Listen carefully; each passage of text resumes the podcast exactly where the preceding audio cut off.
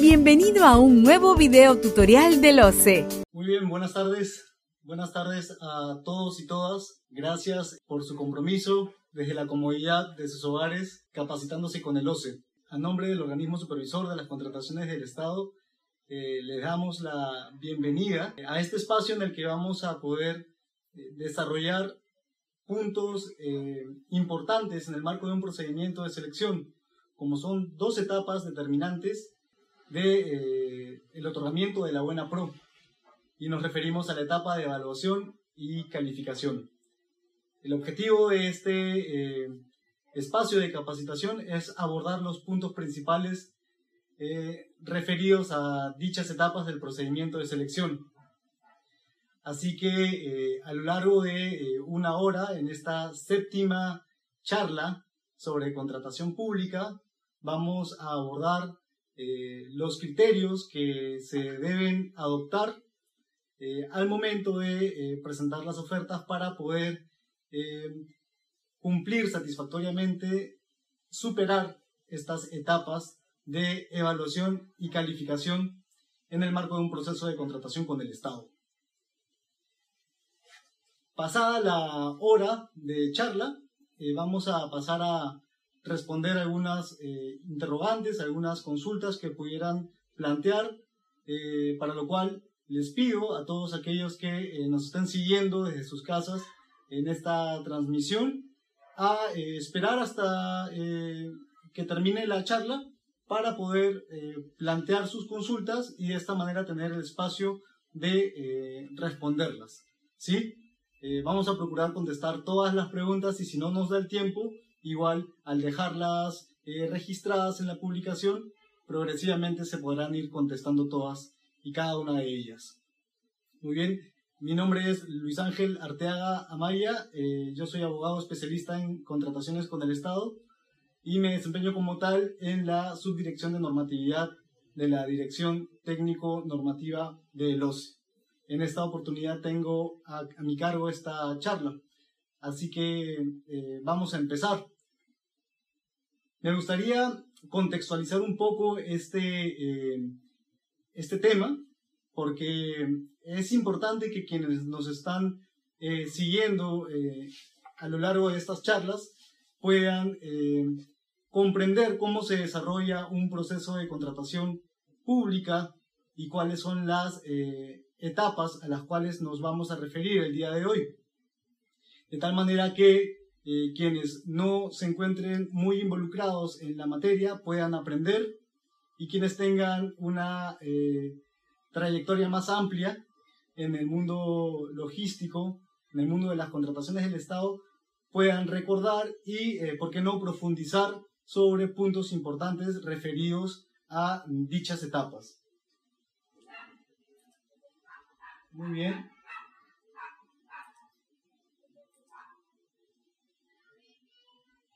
Las etapas de evaluación y calificación constituyen momentos muy importantes en el marco de un proceso de contratación pública, donde la entidad lo que busca es abastecerse de los insumos necesarios para atender una necesidad pública, pudiendo ser bienes, como tal vez los hospitales que requieren contratar ciertas medicinas, o colegios, eh, universidades públicas que requieren eh, útiles, eh, muebles y distintas entidades del Estado que necesitan ejecutar obras para brindar un servicio eh, público a favor del ciudadano.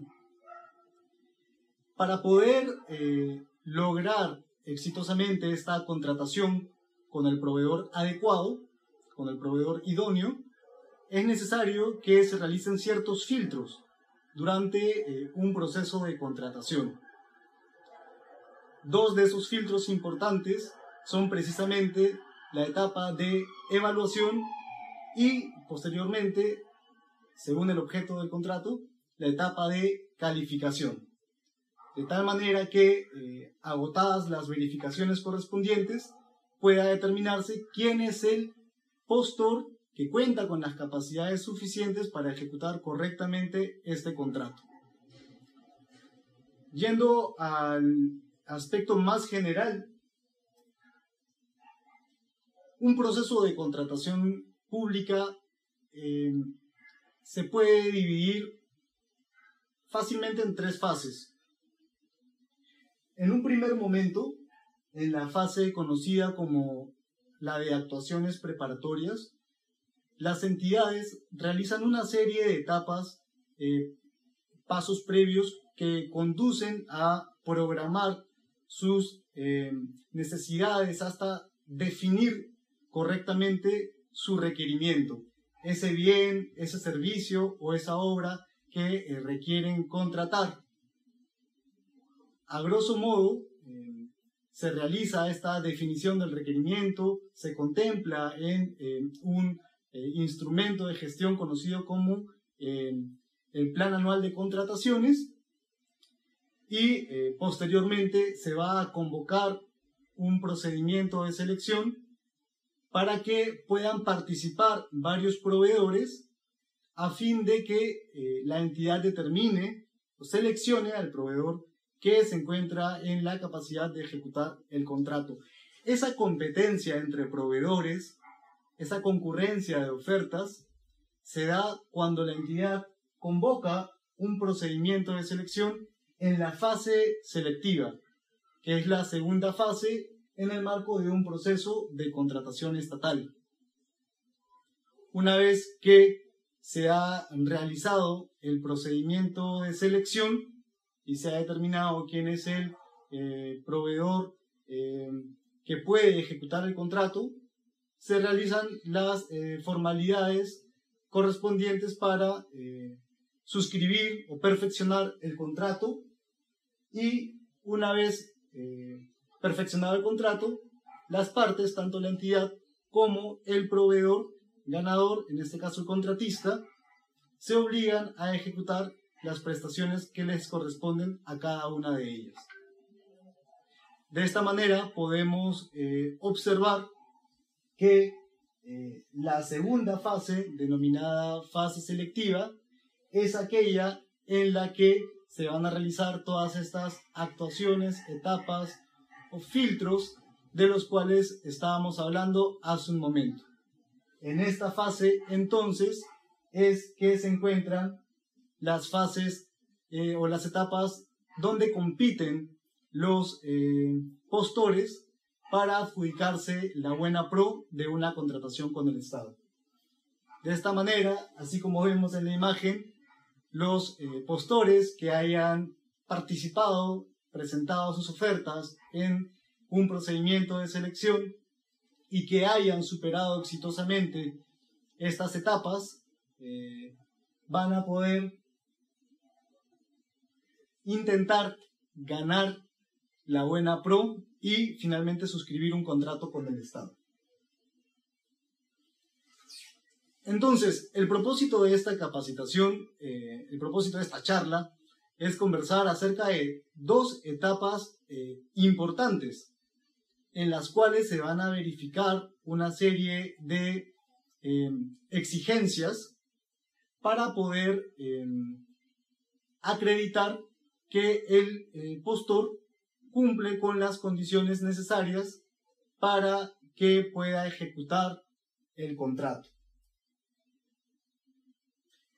Para esto es necesario que eh, al iniciarse ya una vez iniciado el procedimiento de selección, si yo soy un proveedor, registre eh, mi este, inscripción a través de la eh, plataforma del SEACE y de acuerdo al cronograma establecido en las bases o en los documentos del procedimiento de selección, registre en el SEACE mi oferta. A partir de este momento, a partir del momento en que yo presento mi oferta, eh, lo cual se realiza electrónicamente a través de la plataforma del SEACE, yo paso a convertirme en eh, un postor. Veamos cómo eh, en la medida que van pasando las etapas en un procedimiento de selección, pasamos de ser meros proveedores eh, potenciales vendedores del Estado a ser participantes una vez que nos inscribimos en el proceso de contratación y ya en el marco del de, procedimiento de selección eh, presentamos nuestra oferta y procedemos a convertirnos en postores a partir de ese momento. Entonces, en esta etapa de presentación de ofertas, es que debemos comenzar a tener mucho cuidado para que eh, nuestra oferta pueda pasar a los siguientes filtros, a las siguientes etapas.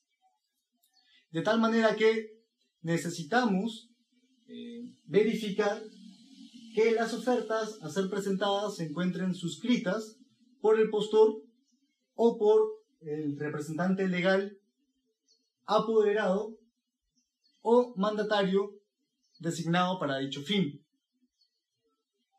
Además, es importante tomar en cuenta que los documentos que acompañan nuestra oferta deben encontrarse en idioma castellano. Sin embargo, si es que eh, estos documentos contienen información que se encuentre en eh, idioma extranjero, deberá contarse también con traducción. Y esta traducción tiene que eh, ser elaborada por un traductor. Y de acuerdo a la normativa vigente, ese traductor tiene que ser un traductor público juramentado o también puede ser un traductor colegiado certificado. Bien, entonces como regla general sabemos que las ofertas se presentan en idioma castellano, pero que eh, si este, se presenta en otro idioma, en un idioma extranjero, tiene que ser acompañada por la traducción correspondiente. Hay una excepción eh, a esta regla. Se trata de la información eh, técnica complementaria que pueda encontrarse contenida en tal vez folletos, instrumentos eh, instructivos o catálogos, los cuales si figuran en idioma extranjero pueden mantenerse eh, con ese idioma.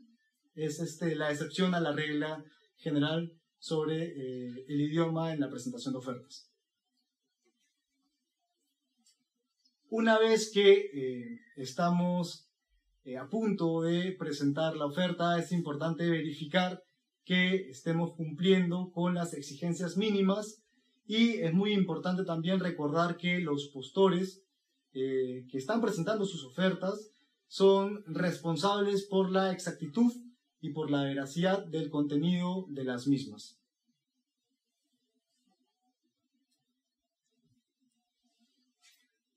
Bien, de esta manera eh, podemos eh, organizar nuestras eh, ideas para tener esta secuencia lógica. Una vez que yo presento mi oferta en el marco de un procedimiento de selección, voy a pasar por un, por un primer filtro. Este primer filtro eh, es el que la normativa denomina como la admisión de las ofertas. Este hito es muy importante porque va a ser el que determine que nuestras ofertas, una vez presentadas, van a continuar su proceso regular hasta las etapas de eh, eh, evaluación y eh, calificación.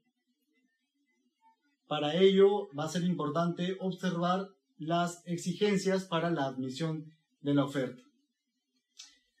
En el supuesto que hayamos observado con diligencia suficiente el contenido de nuestras ofertas, seguramente que vamos a poder pasar a la siguiente etapa, que eh, digamos como regla general sería primero la etapa de evaluación de ofertas.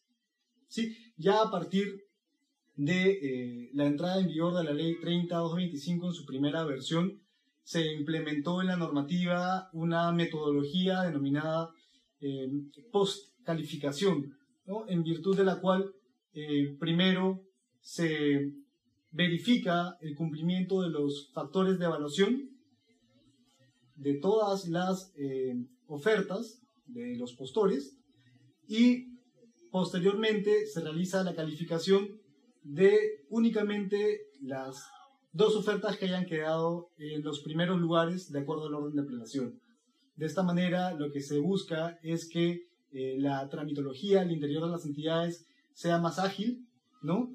Eh, a diferencia de lo que ocurriría si es que las entidades realizan la eh, calificación de cada una de las ofertas, lo que implicaría muchas horas hombre.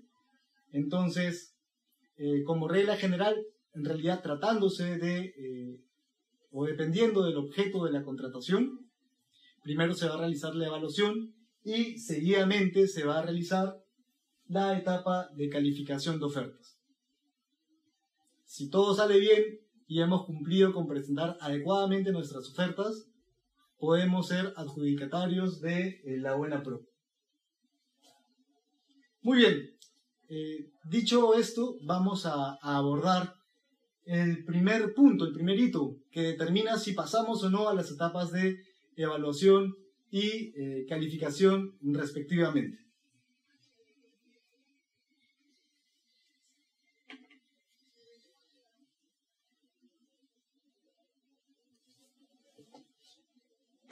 Habíamos visto que la etapa de admisión de ofertas eh, lo que va a exigir es el cumplimiento de documentos mínimos. Estas eh, eh, exigencias se encuentran previstas en el artículo 52 del reglamento. Por lo tanto, es importante que al momento de presentar o antes de presentar nuestras ofertas, revisemos bien si es que estamos presentando lo contenido en los literales A, B, eh, son literales A, B, C, D y F del artículo 52 del reglamento, que son los que tenemos en la plantilla. En el artículo 52 lo que vamos a ver como primer punto es eh, una modificación de la normativa. Vemos que en el artículo 52 del reglamento, lo primero que se exige es eh, la acreditación de la representación. Esta exigencia antes formaba parte de eh, uno de los requisitos de calificación que ya vamos a ver a continuación. Sin embargo, ahora ya con estas modificaciones se ha previsto que eh, la necesidad de acreditar que cuento con la representación de eh, el postor sea verificada al momento de admitir las ofertas. Bien, otro eh, punto eh, importante que se verifica para efectos de la admisión son eh, diversas declaraciones juradas contenidas en el literal B de dicho artículo. Entre esta información lo que se va a declarar es que no se ha incurrido y se obliga a no incurrir en actos de corrupción el postor, que no tiene impedimento para contratar con el Estado que su información en el RNP se encuentra actualizada,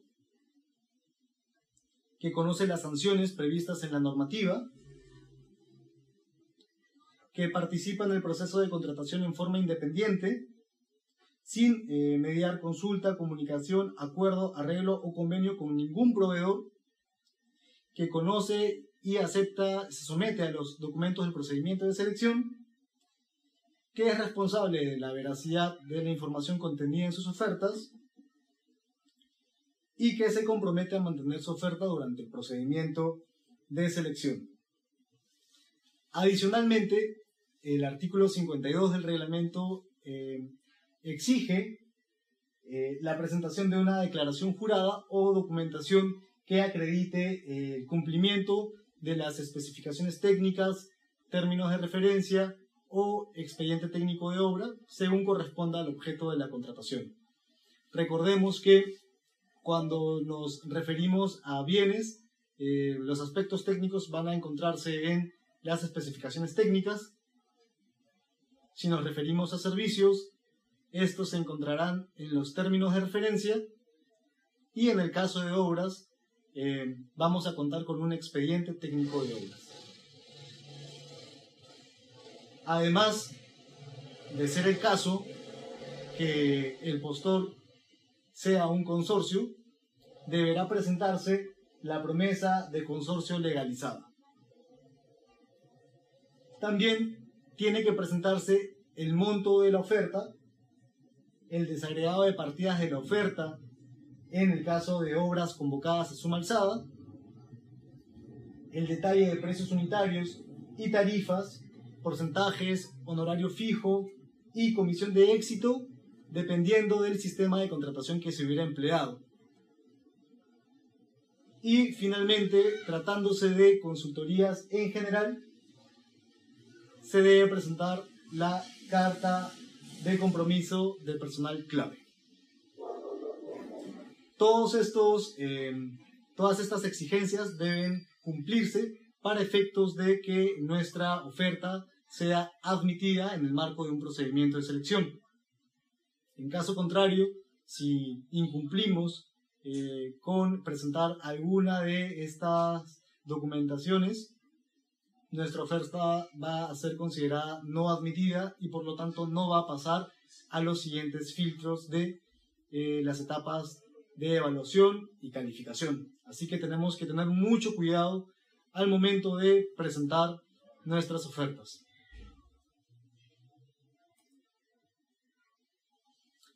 Adicionalmente, la normativa establece una eh, exigencia eh, para el caso de obras.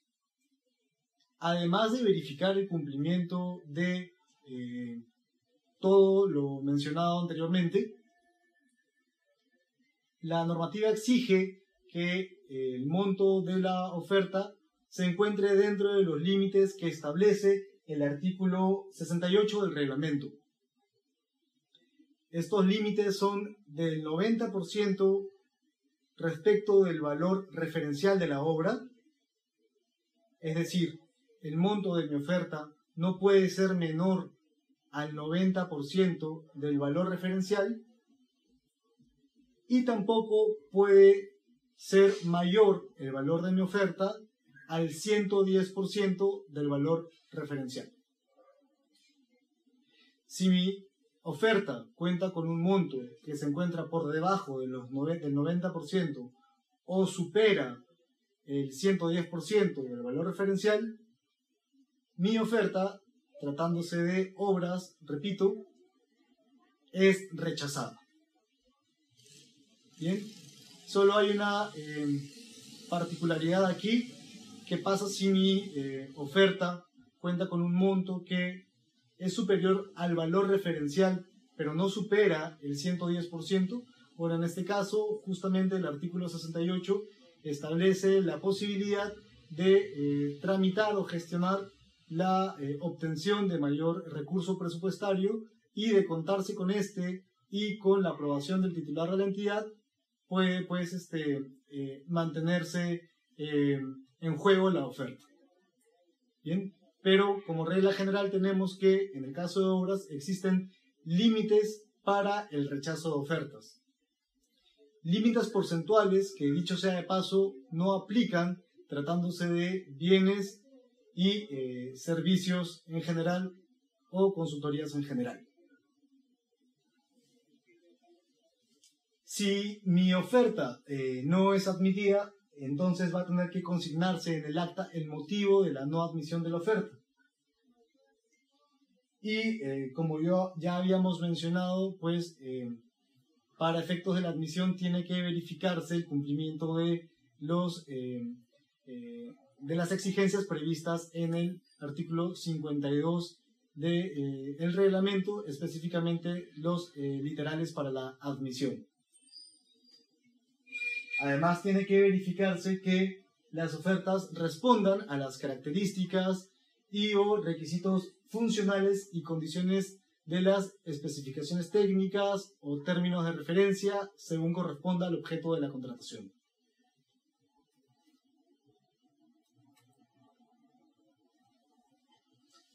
Bien, siguiendo entonces esta eh, secuencia, en un supuesto ideal en el que hayamos asistido a, esta, a este espacio de capacitación y cuando hemos logrado verificar el cumplimiento de las exigencias para la admisión de ofertas, seguramente vamos a lograr pasar a la etapa de evaluación de ofertas, que es una de las etapas que es materia de, esta charla. En la etapa de evaluación de ofertas vamos a eh, tener un objetivo principal y es algo que me gusta eh, mucho aclarar porque eh, no todas las personas conocen la diferencia entre lo que se busca en una evaluación de ofertas y en una calificación de ofertas. Pareciera ser que en un proceso de contratación pública los eh, proveedores tienen que cumplir una serie de exigencias sin saber cuáles son las consecuencias de eh, eh, incumplir con presentar alguno, alguna documentación. Vamos a ver qué es lo que pasa en una etapa de, en la etapa de evaluación de ofertas.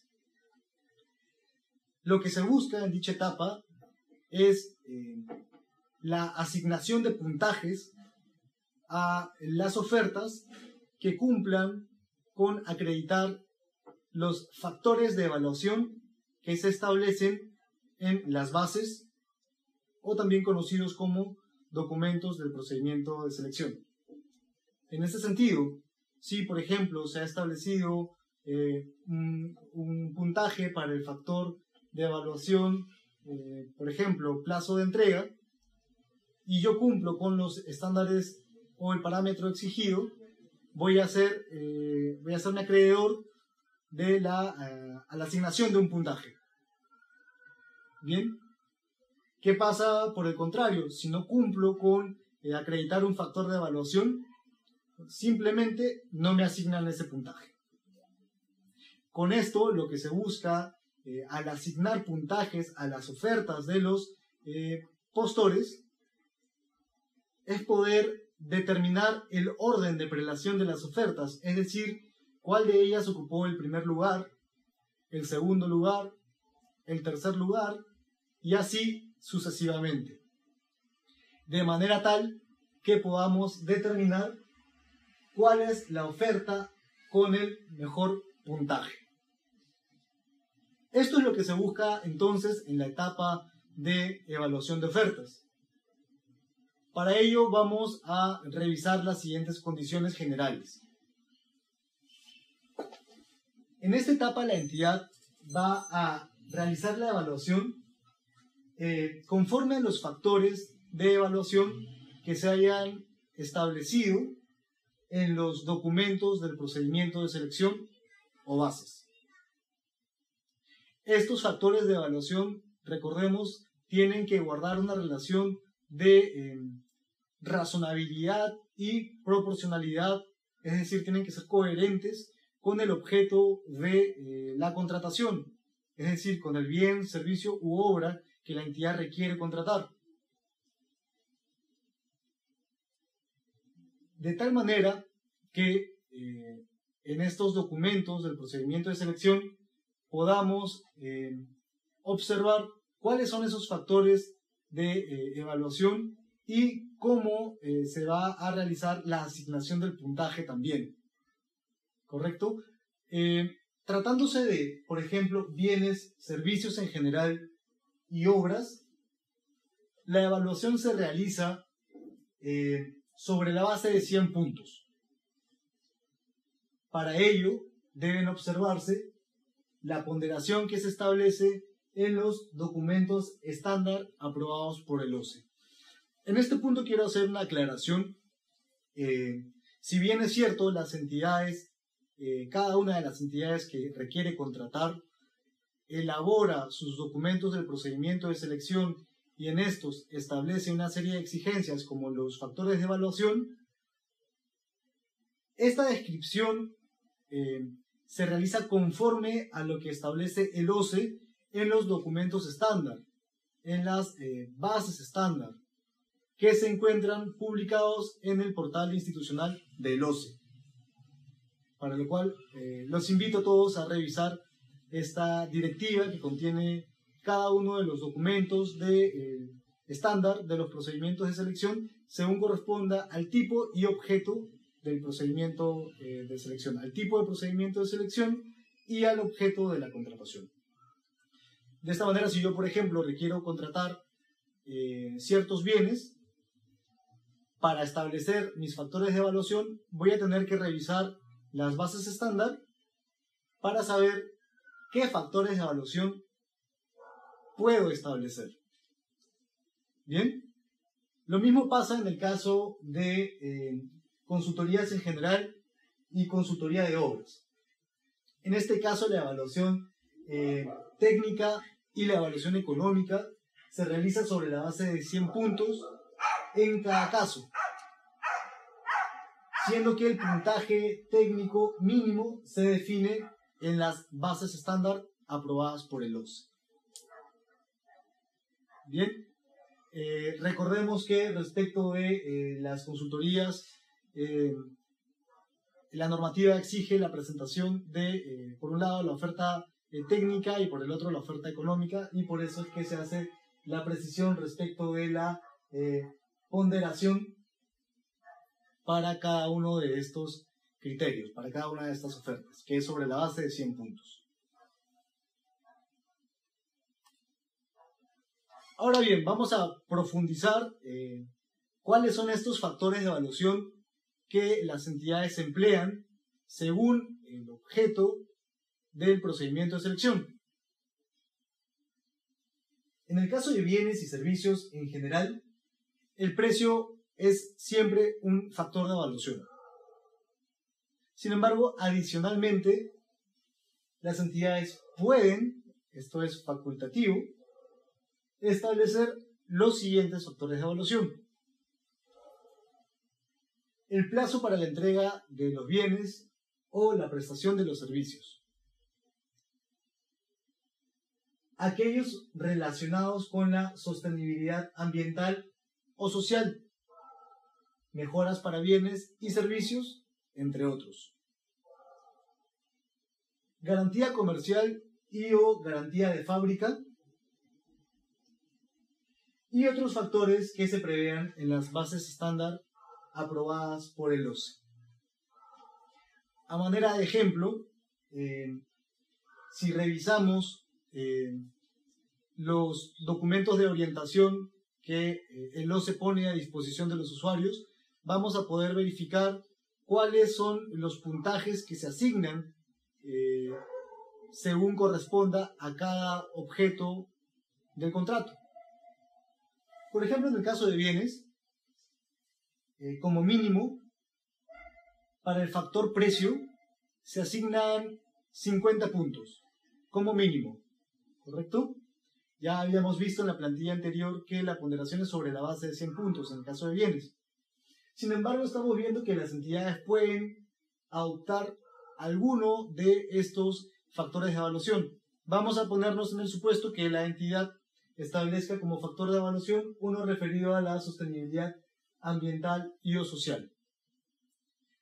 Para tal efecto, se debe observar lo dispuesto en eh, los documentos de orientación o las bases estándar aprobadas por el OCE para poder eh, verificar que como máximo, en este caso, de sostenibilidad ambiental o social, se pueden asignar tres puntos.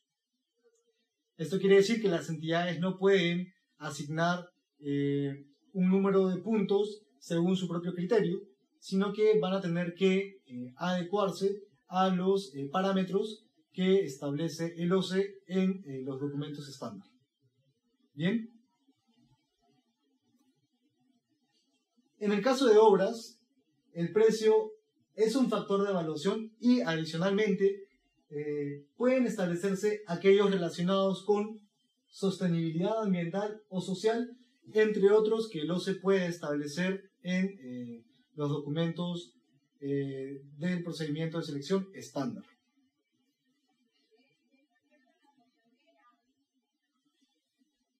¿Qué es lo que pasa en el caso de consultorías en general o consultoría de obras que, eh, según la normativa, suelen tener un tratamiento diferenciado respecto de los otros objetos eh, como lo son bienes, servicios en general y obras.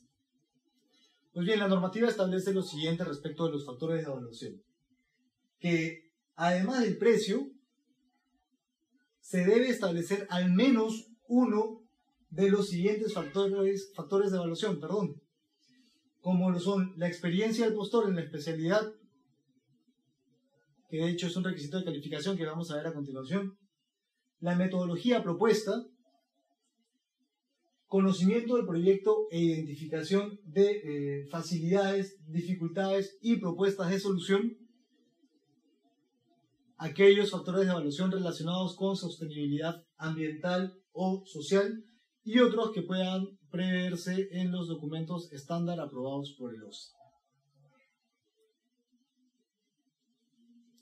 Finalmente, en el caso de factores de eh, evaluación, en el caso de eh, selección de consultores individuales, que es un tipo de procedimiento de selección, los factores de evaluación que se establecen son los siguientes.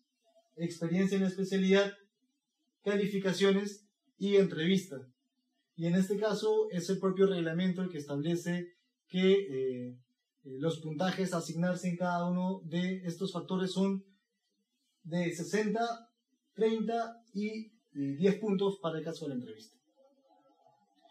Muy bien, y con esto lo que debemos eh, en todo caso recalcar es que eh, para efectos de eh, verificar cuáles son los factores de evaluación que se pueden establecer en los documentos del procedimiento de selección, las entidades tienen que observar las, los documentos estándar aprobados por el OCE, los cuales además ya establecen una ponderación para la asignación de los puntajes correspondientes a cada factor de evaluación. Además, el OCE ha puesto a disposición de eh, los usuarios de la contratación pública en general un instrumento eh, bastante eh, interesante porque nos muestra a detalle cuáles son los factores de evaluación y también requisitos de calificación que se eh, deben y pueden establecer según el objeto del contrato. Este instrumento se denomina tableros de requisitos de calificación y factores de evaluación según objeto contractual y eh, pueden acceder a dicho instrumento a través de este enlace que copio en eh, esta diapositiva que también va a estar colgada para todos ustedes.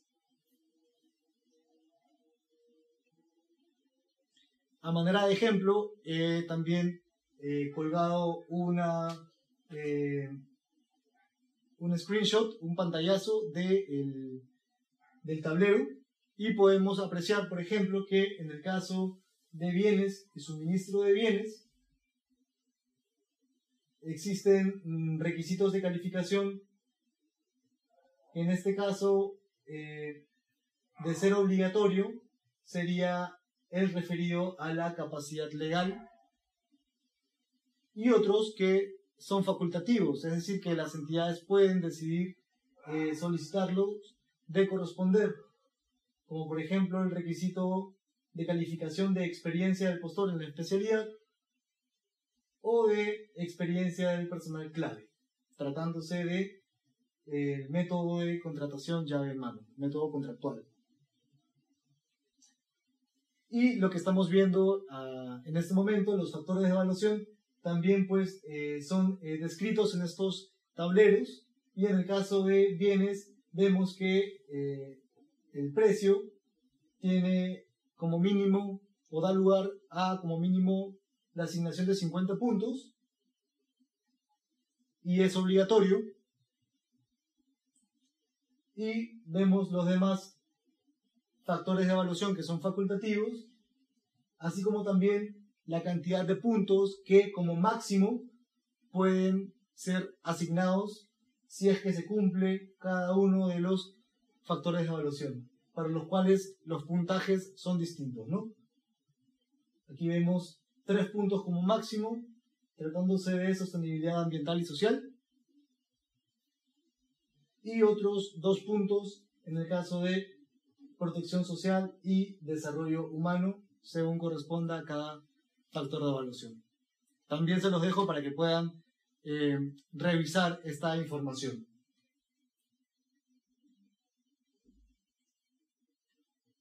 Bien, de esta manera, eh, como ya habíamos mencionado, eh, al asignarse los puntajes cuando se cumple con los factores de evaluación, vamos a poder determinar no solamente el orden de prelación, es decir, quién ocupó, quién fue el postor que ocupó el primer lugar, o la oferta que eh, está quedando en segundo lugar o en tercer lugar, sino que además se va a poder eh, establecer hasta ese momento quién es el postor cuya oferta tiene el mayor puntaje. Y esto tiene una lógica. Eh, esto es porque cuando se culmina con la etapa de evaluación, se pasa, tratándose de bienes este, obras, eh, servicios en general, a la etapa de calificación. Etapa que, eh, a diferencia de la evaluación, no va a dar lugar a la asignación de puntajes, sino que en ella lo que se va a verificar es que los postores tengan las capacidades necesarias para cumplir con la ejecución de la obligación a su cargo que es objeto del contrato. De esta manera, las entidades lo que buscan es garantizar que eh, un proveedor pueda ejecutar correctamente sus prestaciones, en caso sea beneficiado con el otorgamiento de la buena pro y logre suscribir un contrato. Para ello, la normativa establece distintos eh, o cuatro tipos de eh, requisitos de calificación. Establece cuatro. Estos requisitos de calificación son los siguientes. Capacidad legal, capacidad técnica y profesional, experiencia del postor en la especialidad y solvencia económica. De igual modo es importante señalar que estos requisitos de calificación van a ser exigibles según corresponda al eh, objeto del procedimiento de selección. Es, decir, según se trate de si es un bien, un servicio o una obra. O si se trata de consultorías en general o consultorías de obras. Para ello también nos va a servir de mucho revisar los eh, documentos de orientación que pone a disposición eh, el OCE. Y por supuesto, las eh, bases estándar y los documentos estándar del procedimiento de selección. Vamos a abordar cada uno de estos requisitos de calificación. Cuando nos referimos al requisito de capacidad legal, nos estamos refiriendo únicamente a la habilitación que le permite a un postor realizar una determinada actividad económica. Obviamente que está vinculada con el eh, objeto de la contratación. Para poner un ejemplo, eh, hay algunos eh, profesionales que para poder ejercer eh, necesitan contar con la habilitación del colegio profesional correspondiente, como sería el caso de los ingenieros. Otro caso podría ser el de una empresa que sea prestadora del servicio de recojo de residuos sólidos, que para realizar dicha actividad necesita contar con una habilitación emitida eh, por la entidad correspondiente. De esta manera, en función del objeto del contrato, es que puede ser eh, necesaria la acreditación de eh, una habilitación legal.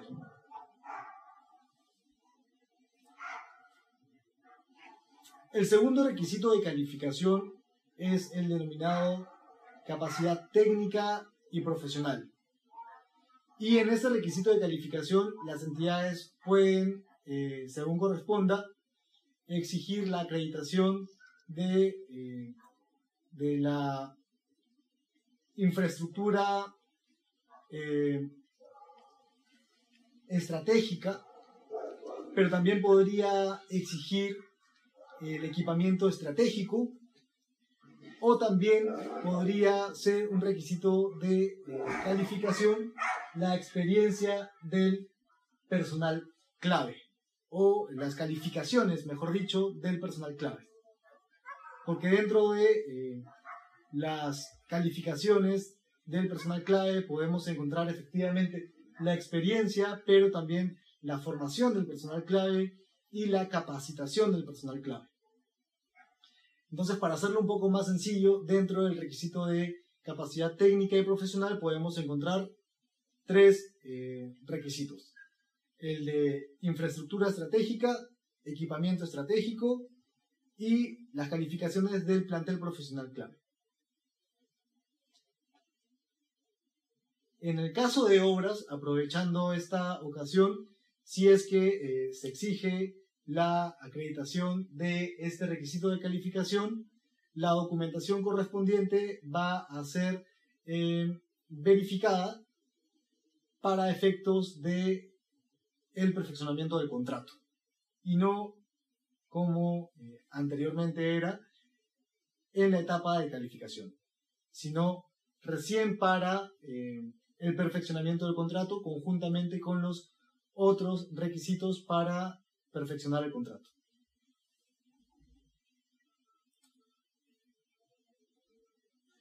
Otro requisito de calificación es el eh, referido a la experiencia del postor en eh, la especialidad.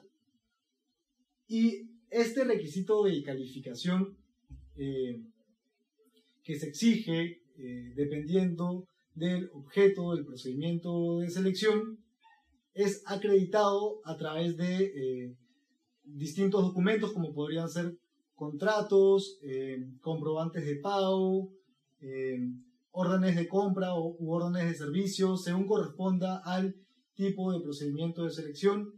Por ejemplo, si se tratara de obras, también documentos como la recepción de la obra o la liquidación del contrato de obra.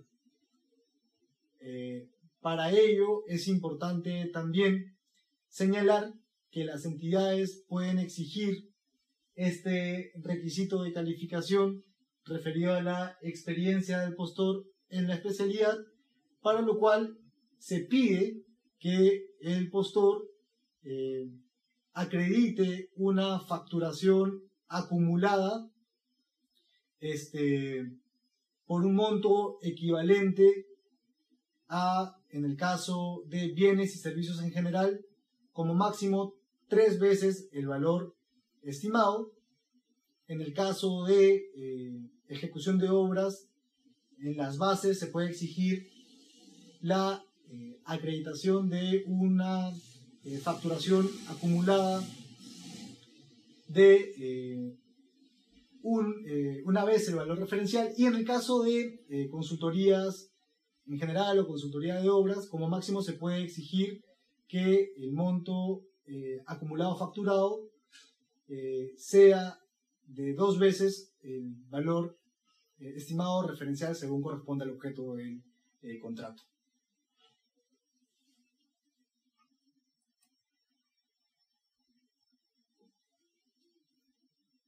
este es un requisito de calificación relativamente nuevo, las últimas modificaciones a la normativa lo han eh, previsto para el caso de licitaciones públicas cuando el objeto de la contratación sea la ejecución de una obra, eh, en cuyo caso, para acreditar el cumplimiento de eh, la solvencia económica, se tiene que presentar una, se tiene que acreditar una línea de crédito a través de documentos que sean emitidos por entidades directamente supervisadas por la SBS o por eh, bancos contenidos en la última lista de eh, los bancos de primera categoría que publica periódicamente el, el, BCR. ¿no? Para este caso es importante tomar en cuenta algunas consideraciones eh, que se han establecido respecto de eh, este último requisito de em, calificación. Por ejemplo, en este caso no procede acreditar este requisito a través de líneas de créditos para cartas fianzas o pólizas de caución. Y tampoco corresponde aceptar documentos emitidos por empresas de seguros. En el caso de consorcios, respecto de este requisito de calificación de solvencia económica, el documento que acredita la línea de crédito puede estar a nombre del consorcio o también puede estar a nombre del integrante del consorcio que acredite el mayor porcentaje de participación en las eh, obligaciones de ejecución de la obra. En este caso, el documento debe indicar el nombre completo de eh, o denominación o razón social del integrante o integrantes del consorcio según corresponda.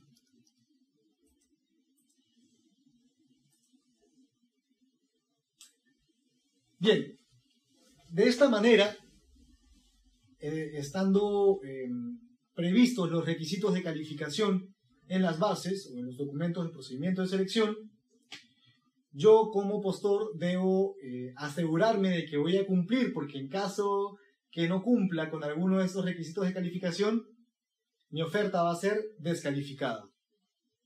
A diferencia de lo que pasa en la etapa de evaluación, donde si no cumplo con un factor de evaluación, simplemente no me asignan un puntaje.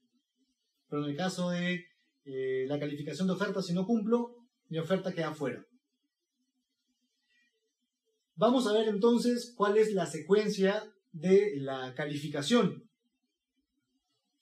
Tratándose de bienes, servicios en general y obras, les había comentado que eh, se emplea la postcalificación. Es decir, primero se ha realizado la evaluación y se ha determinado quiénes son eh, los postores cuyas ofertas se encuentran en los primeros lugares y después se va a realizar la calificación. Pues bien, tratándose de estos objetos de eh, contratación, el comité de selección o el órgano encargado de las contrataciones, según corresponda, califica a los postores que obtuvieron el primer y segundo lugar de acuerdo al orden de prelación. De esta manera, las entidades evitan realizar la calificación de todos eh, los documentos de, la totalidad de postores. Solamente se realiza la verificación de la documentación correspondiente a aquellos dos postores cuyas ofertas quedaron en el primer y segundo lugar.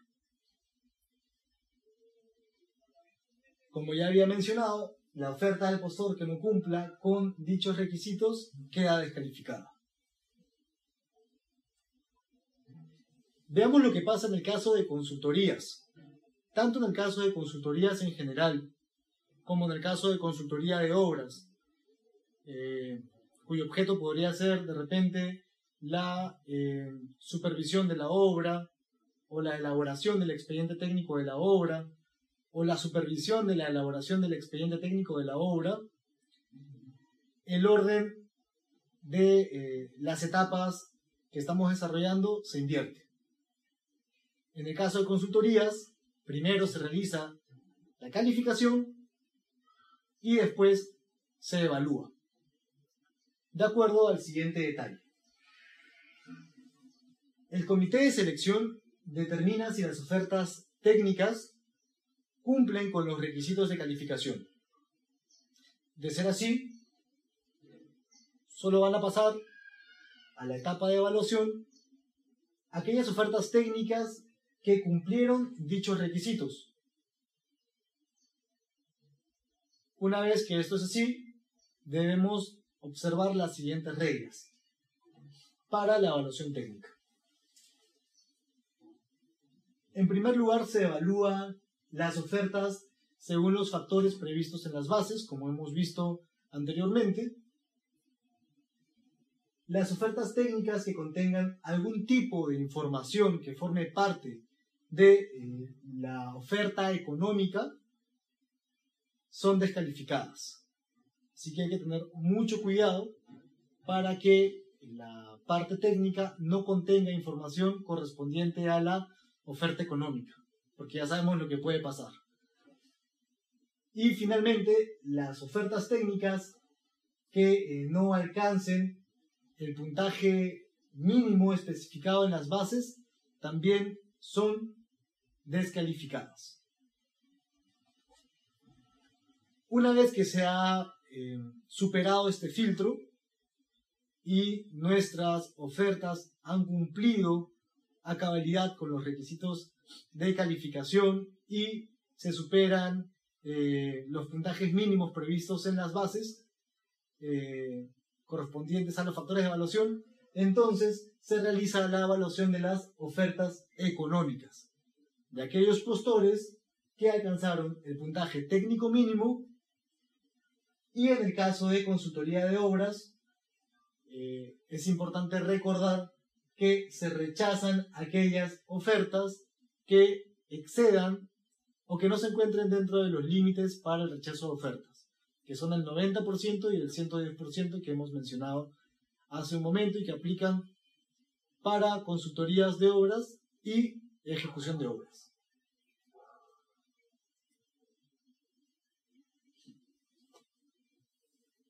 Finalmente, en atención a las eh, reglas que hemos descrito eh, a lo largo de esta charla, según se trate del objeto de la contratación, es decir, bienes, servicios en general u obras o consultorías, previo al otorgamiento de la buena pro, se revisan las ofertas que cumplen con los requisitos de calificación de conformidad con lo dispuesto para el rechazo de ofertas en el artículo 68 del reglamento. En este punto eh, podrían eh, preguntarse algunos, ¿pero acaso no se revisó para la admisión de las ofertas el límite establecido en el artículo 68 para obras y consultoría de obras? Sí, en efecto. Pero en, este, eh, en esta etapa, lo que se realiza es una verificación, según el artículo 68 del reglamento, para ver que en caso, por ejemplo, eh, la oferta que ocupó el primer lugar, si superó el valor referencial, pero no supera el 110%, se, se cuenta eh, con la eh, asignación del presupuesto correspondiente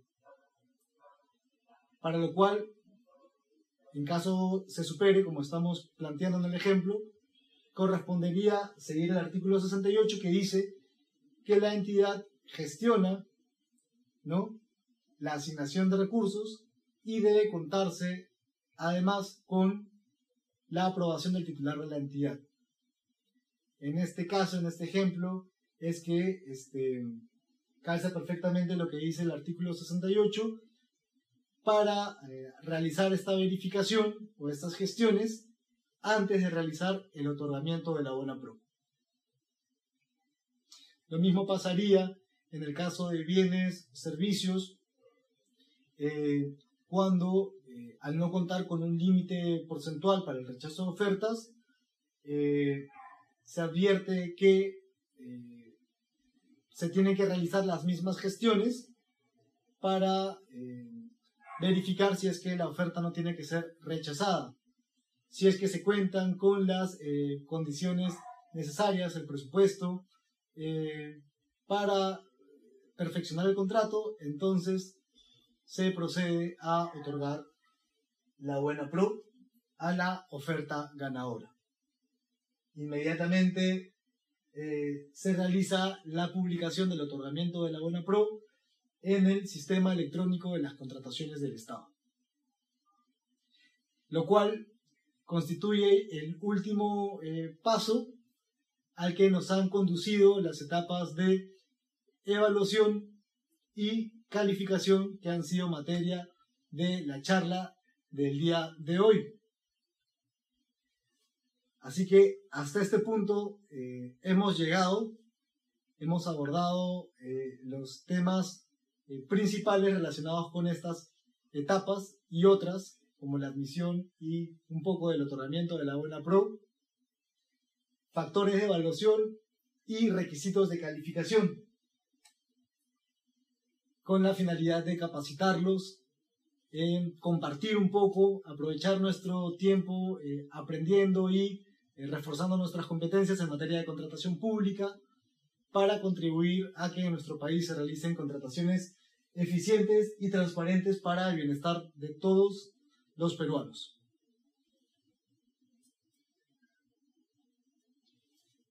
Bien, dicho esto, eh, eh, durante el tiempo que nos queda, me gustaría absolver eh, la mayor cantidad de preguntas hasta lo que nos dé de tiempo.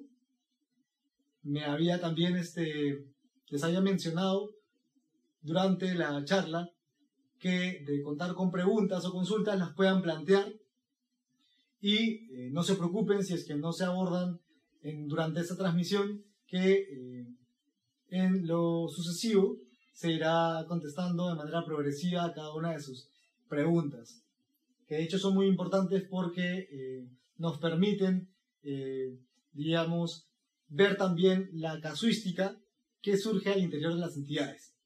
Y de esta manera todos vamos retroalimentando nuestros conocimientos. Desde ya les agradezco por su atención, por su participación y pasamos ahora a ver algunas eh, preguntas que nos han planteado los eh, eh, participantes.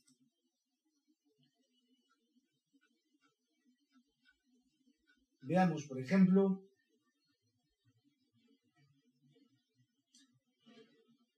nos pregunta mm, de Lima, ¿qué criterios de calificación se emplea en una oferta?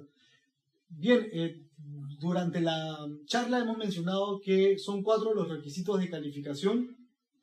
Ustedes ya los deben saber de, memoria, pero los repito. Capacidad legal, capacidad técnica y profesional, experiencia del postor en la especialidad y solvencia económica. Pero eh, no podemos precisar cuáles son los criterios de calificación que se emplean este, eh, de manera universal, porque para ello, como ya les había mencionado, necesitamos observar lo que se establece en eh, los documentos del procedimiento de selección estándar que aprueba el OCE, a partir de lo cual las entidades saben cuáles son los requisitos de calificación que deben exigir y aquellos requisitos de calificación que pueden establecer en las bases. A ver, otra pregunta. Esta otra pregunta es em, desde Puno. Saludos a todos nuestros amigos de Puno.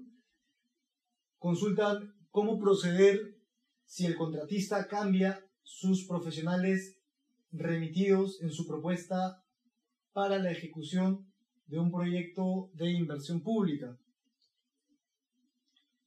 Bueno, eh, sobre esta pregunta lo que, lo que quisiera sería contextualizar o remontarnos a la normativa de contrataciones del Estado y en el supuesto que nos encontremos en la ejecución de una obra que tal vez forme parte de un proyecto de inversión pública, eh, en los documentos del procedimiento de eh, selección, si se ha establecido el requisito de calificación referido al plantel profesional clave, Recordemos que de acuerdo al artículo 190 del reglamento, si no me equivoco, eh, es obligación del contratista ejecutar las obligaciones a su cargo con el eh, personal ofertado.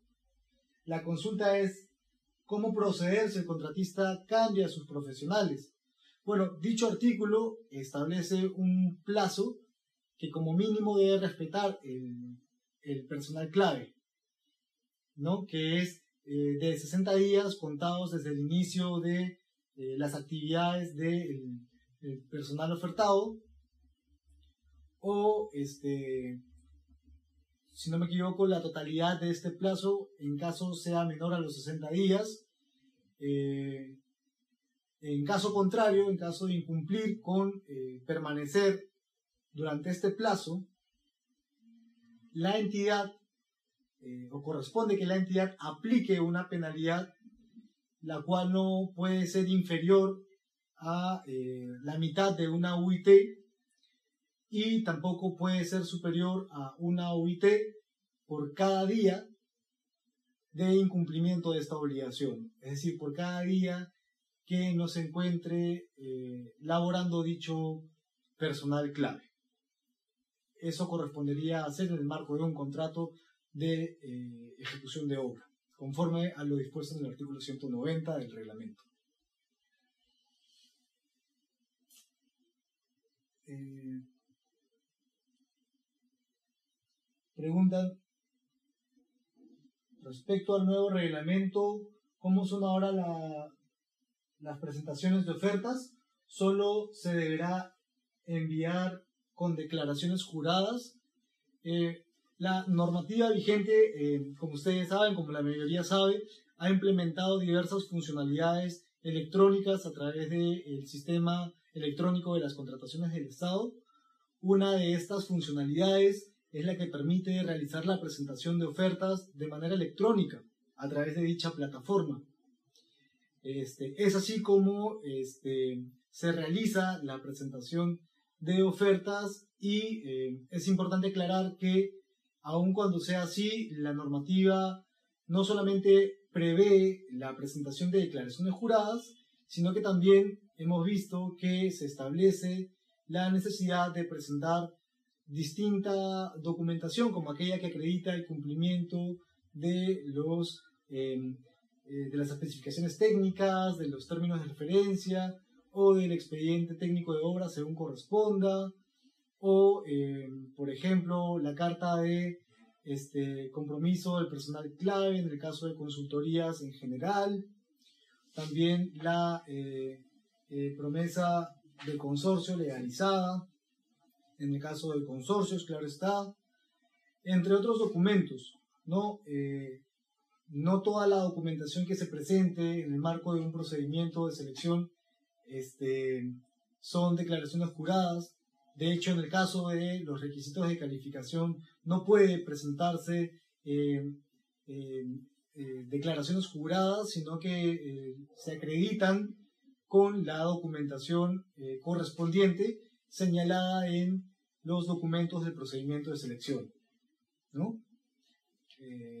por ejemplo, en el caso de la acreditación del requisito de capacidad técnica y profesional referida al equipamiento estratégico.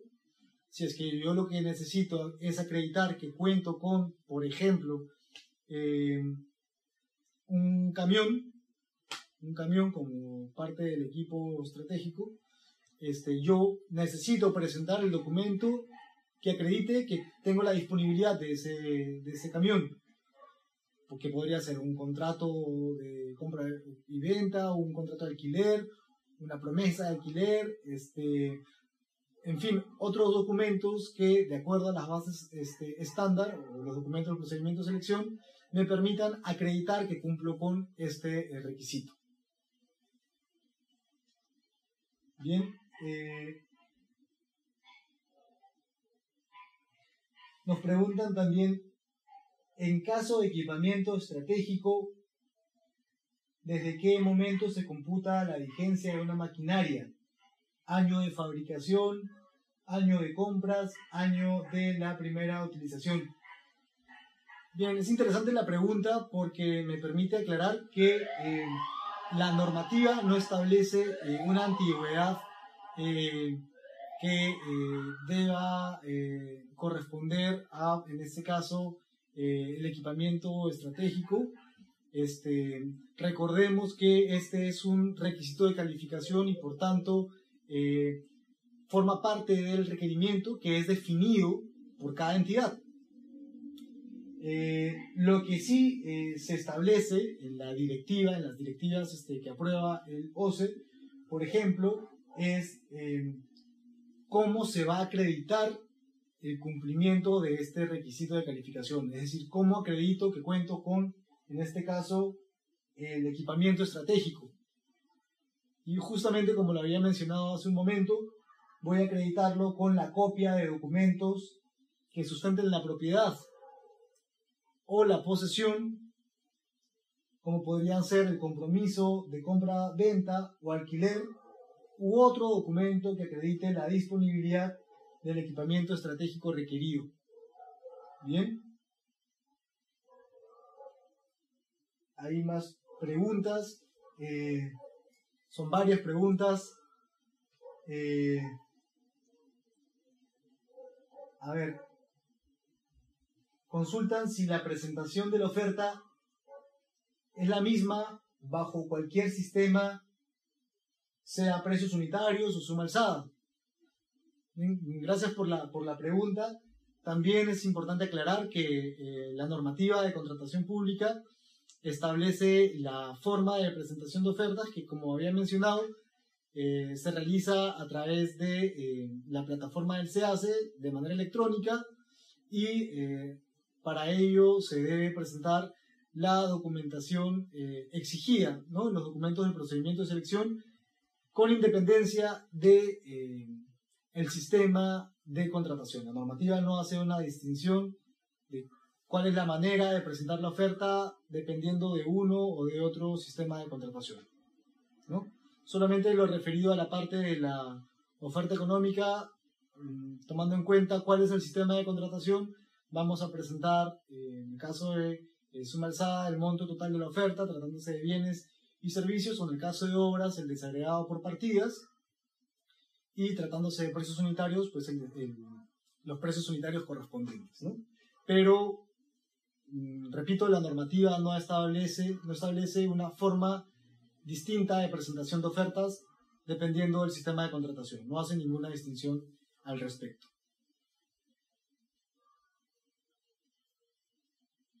Bien, tenemos más eh, preguntas.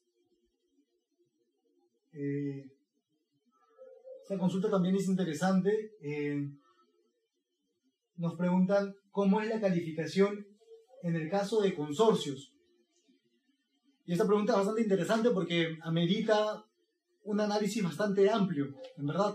Y gracias por la pregunta que nos llega desde Arequipa. Saludos a todos nuestros este, amigos desde la Ciudad Blanca. Este, en el caso de consorcios, eh, lo que tendríamos que tomar en cuenta eh, sería en principio que eh, dependiendo del requisito de calificación es que vamos a poder acreditarlo en algunas veces a través de la documentación que presente uno solo de los integrantes del consorcio, de los consorciados, pero existen otros documentos existen otros, perdón, requisitos de calificación que tienen que ser acreditados por todos los eh, consorciados. Se me ocurre, por ejemplo, eh, que eh, dependiendo del objeto de la contratación, se requiera contar con una habilitación para realizar una actividad económica. Bueno, en este caso, se entendería que los consorciados que van a desarrollar, eh, que van a ejecutar las prestaciones que son objeto de la contratación, tendrían que encontrarse habilitadas, habilitados para eh, realizar, desempeñar estas actividades económicas. ¿no? Había puesto el ejemplo de eh, las empresas que eh, prestan el servicio de eh, recolección de residuos sólidos, para lo cual se requiere una habilitación emitida por una entidad eh, pertinente, competente.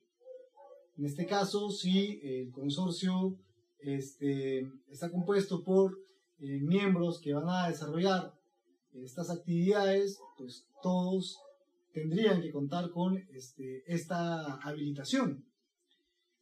Y eh, lo propio en otros tipos de eh, requisitos de calificación. Eh, por ejemplo, mm, se me ocurre que atendiendo al criterio de complementariedad, que es lo que justifica que los proveedores participen en consorcio, cuando se exija la acreditación del requisito de eh, capacidad técnica y profesional referida a la, al equipamiento estratégico, por ejemplo, bastaría que uno de los consorciados eh, presente la documentación correspondiente y en este caso eh, sería razonable que solamente uno de ellos acredite el cumplimiento de este requisito de calificación, ¿no? Atendiendo, como decía, a este criterio de complementariedad. Entonces, esta sí que es una pregunta bastante compleja y creo que merece un desarrollo este, mayor eh, dependiendo de cada requisito de calificación y en función también del objeto de la contratación. Bien, muy, muy buena, muy interesante pregunta. Y bueno, hasta este punto creo que eh, podemos eh, llegar. Yo sé que seguramente van a haber muchas más consultas. Este es un tema bastante interesante. Recordemos que en estas etapas de evaluación y calificación es donde se va a definir quién va a ser el postor que va a ganar la buena pro y por lo tanto es importante conocer los aspectos eh, relacionados con dichas etapas. Espero haber podido absolver eh, la mayor cantidad de dudas. Este, para mí ha sido un gusto y eh, espero poder estar con ustedes en una próxima capacitación, en una próxima charla, en un espacio de este, intercambio de ideas como este que promueve el OCE. Muy bien, muchas gracias nuevamente por su atención. Quédense en su casa, por favor, y de esta manera eh, cuidamos a nuestra familia, nos cuidamos a nosotros mismos y cuidamos a eh, los ciudadanos en general. Un gusto y hasta la próxima. Chao.